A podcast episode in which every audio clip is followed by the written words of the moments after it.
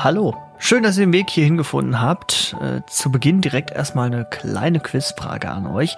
Was gehört zu Dortmund hm, wie der BVB und der U-Turm? Und schmeckt auch noch richtig gut. Eine Currywurst. Ja klar. Hallo. Christopher Deppe bin ich, Moderator bei Radio 91.2 und ich esse liebend gerne Currywurst. Mal so in der Mittagspause oder so. Ja, ich bin schon leidenschaftlicher Currywurstesser. Und genau das mache ich passenderweise hier auch in diesem Podcast, aber nicht alleine, sondern mit den Finanzexpertinnen und Experten der Sparkasse Dortmund kläre ich die wichtigsten und spannenden Finanzfragen, die euch auch garantiert interessieren sollten. Heute geht's um Immobilien warum es sich auch für euch lohnt, mal über einen Haus- oder Wohnungskauf nachzudenken, klären wir in dieser Folge. Ich treffe Luigi Pilecchia von der Sparkasse Dortmund, aber ja, nicht so irgendwie im Büro oder so, nein, ganz entspannt auf eine Currywurst. Ohne Krawatte, ganz gemütlich setzen wir uns zusammen und in einer knappen Viertelstunde wisst auch ihr, wie das Ganze funktionieren kann. In sieben Steps zum Immobilienkauf. Jetzt bei Auf eine Currywurst mit der Sparkasse Dortmund Finanzpodcast.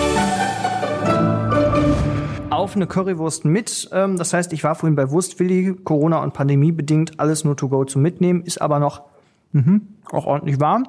Auf eine Currywurst mit. Mit wem denn? Mit Luigi Pilecchia. Hallo Christopher. Vielen Dank für die Currywurst. Schmeckt sehr lecker wie immer.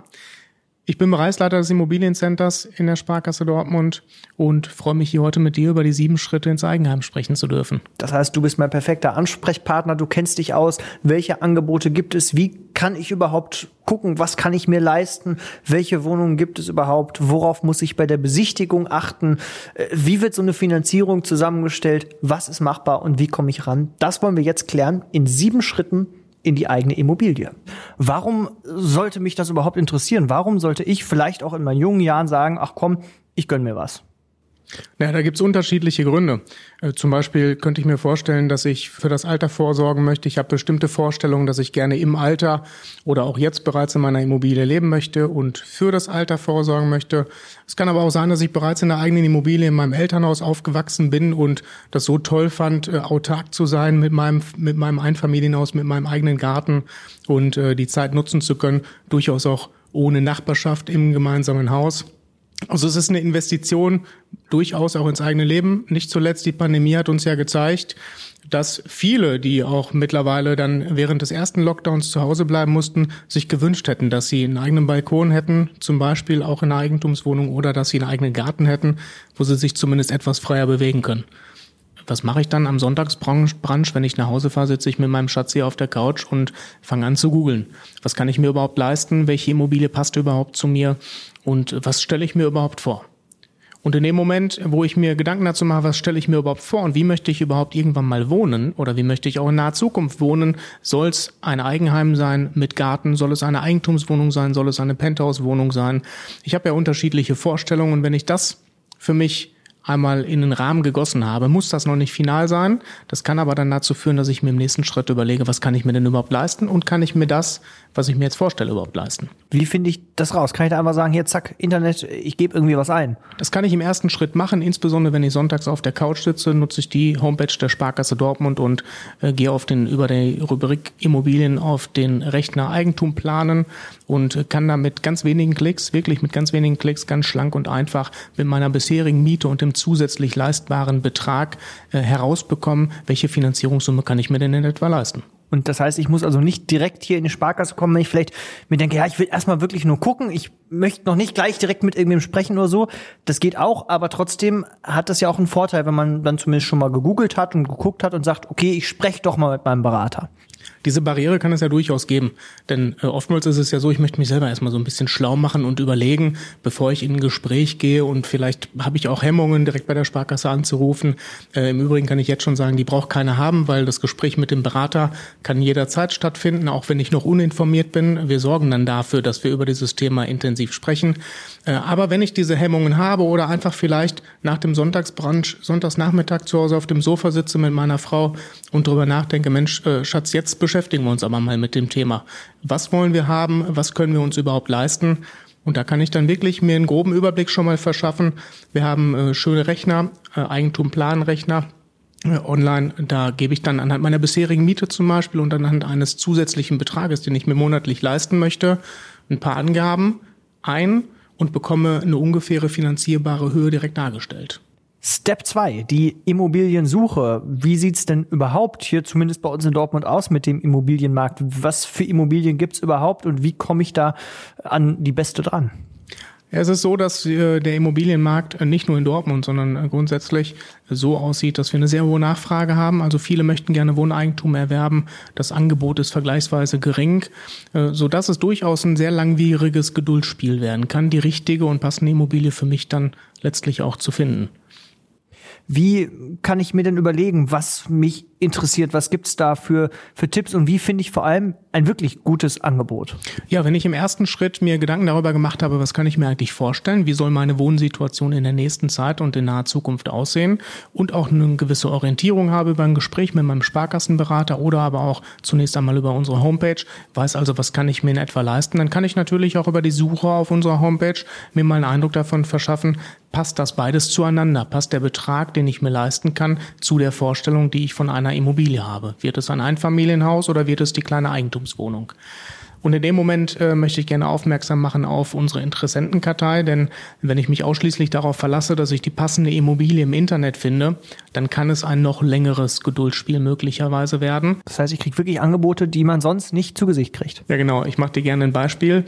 Wir haben aktuell 20 Immobilien über unsere fünf Makler in der Vermarktung. Davon ist nicht eine einzige Immobilie aktuell online.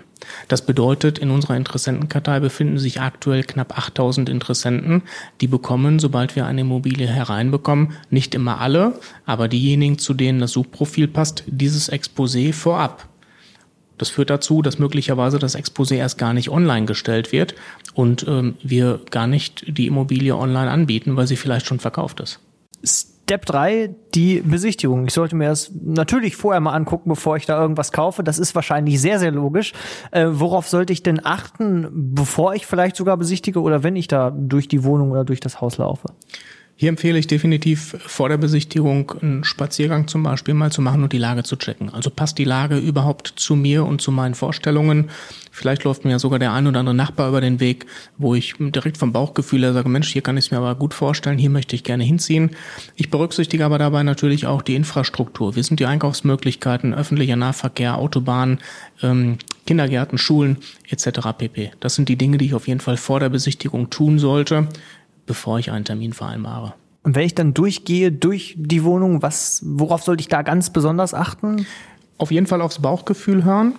Äh, das ist mein Tipp. Also nicht, ich sage jetzt mal so, nicht von der Fassade blenden lassen, ein Stück weit vom Bauchgefühl leiten lassen allerdings nicht ausschließlich auf die Intuition verlassen, sondern mich schon vorab auch mit einem möglichen Exposé so auseinandersetzen, dass ich einen Eindruck davon gewinnen kann, welche Investitionen könnten möglicherweise demnächst anstehen, damit ich auch gezielt fragen kann, ob zum Beispiel das Dach in den letzten Jahren erneuert worden ist oder gezielt nachfragen kann, ob zum Beispiel die Heizungsanlage erneuert worden ist.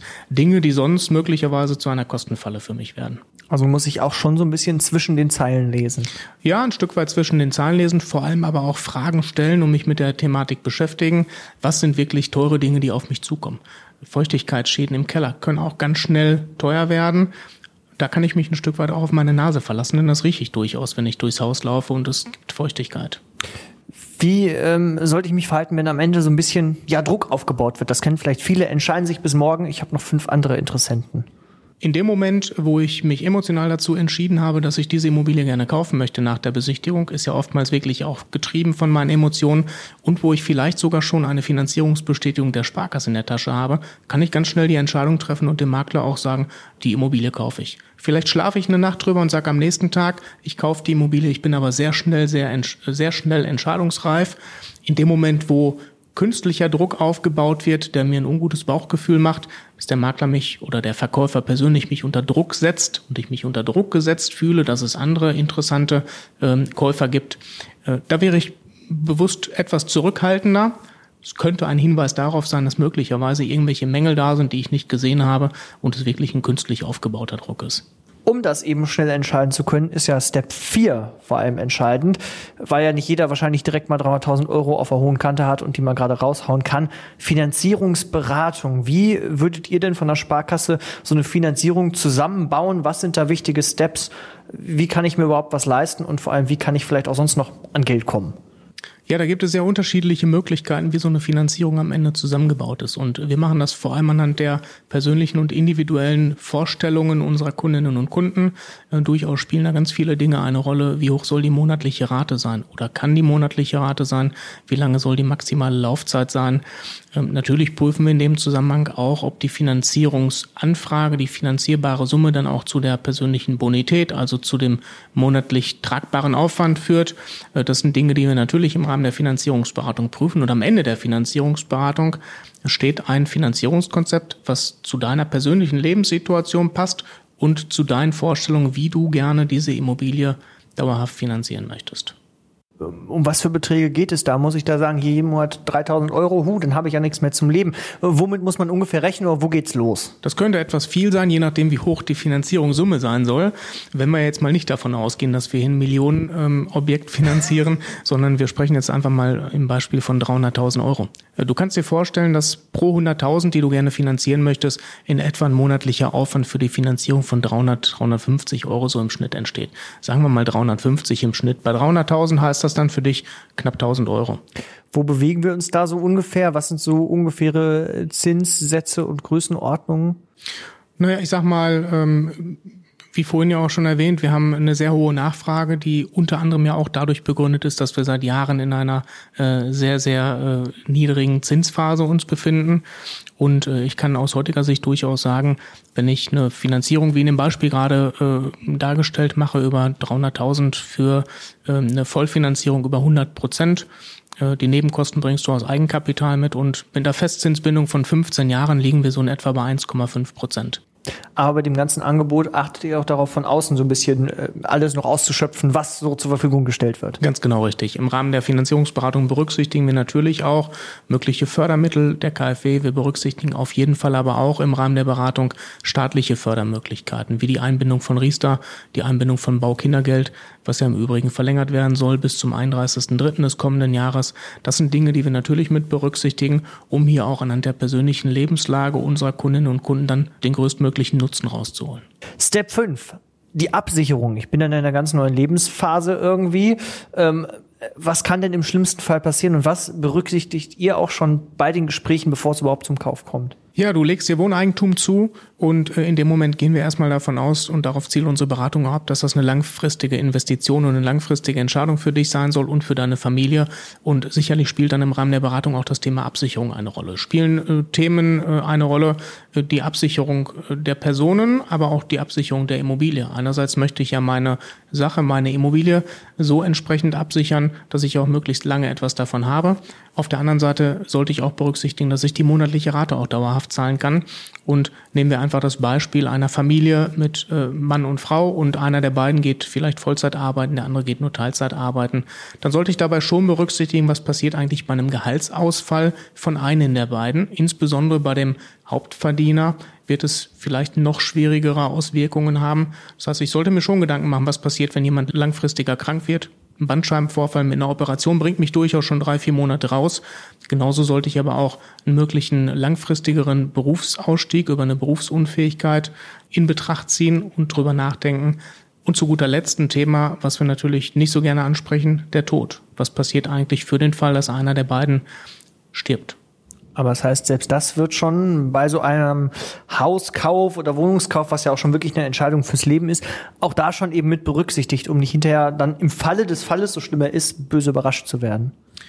Ja, letztlich äh, klären wir natürlich über die Risiken auf und sprechen auch eindeutige Empfehlungen aus, denn letztlich bringt es ja niemanden weiter, wenn er sich die Immobilie zulegt und in zwei, drei, vier, fünf Jahren oder auch in zehn oder 15 Jahren äh, ereilt uns das Schicksal und äh, es gibt zum Beispiel einen Todesfall im, in der Familie.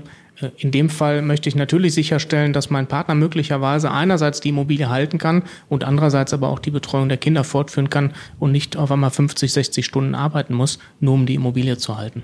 Solche Dinge berücksichtigen wir sicherlich. Genauso spielt es aber auch eine Rolle, gerade auch bei Finanzierung von Familien mit minderjährigen Kindern, aufmerksam drauf zu machen, sich über ein Testament Gedanken zu machen.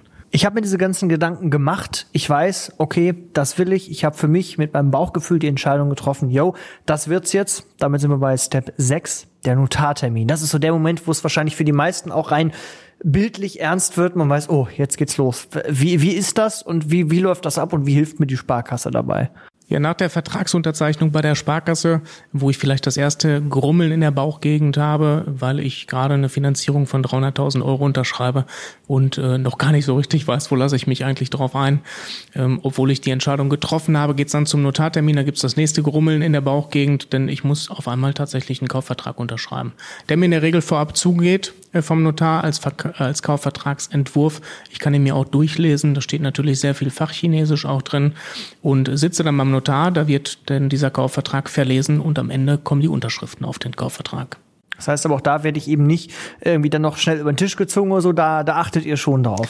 Ja, da achtet vor allem der Notar drauf. Das ist äh, dessen Aufgabe, darauf zu achten, dass beide Parteien nicht zu dessen Nachteil irgendwie belastet werden. Einerseits, andererseits spielen wir da natürlich aber auch eine Rolle. Wenn wir die Immobilie vermarkten, dann gehen unsere Makler grundsätzlich mit zu dem Notartermin und äh, achten natürlich auch darauf, dass sowohl Käufer als auch Verkäufer eine faire Basis hier haben. Der Kaufvertragsentwurf geht unseren Maklern auch vorab in der Regel äh, zu, sodass sie sich auch vorab schon mal Gedanken darüber machen können.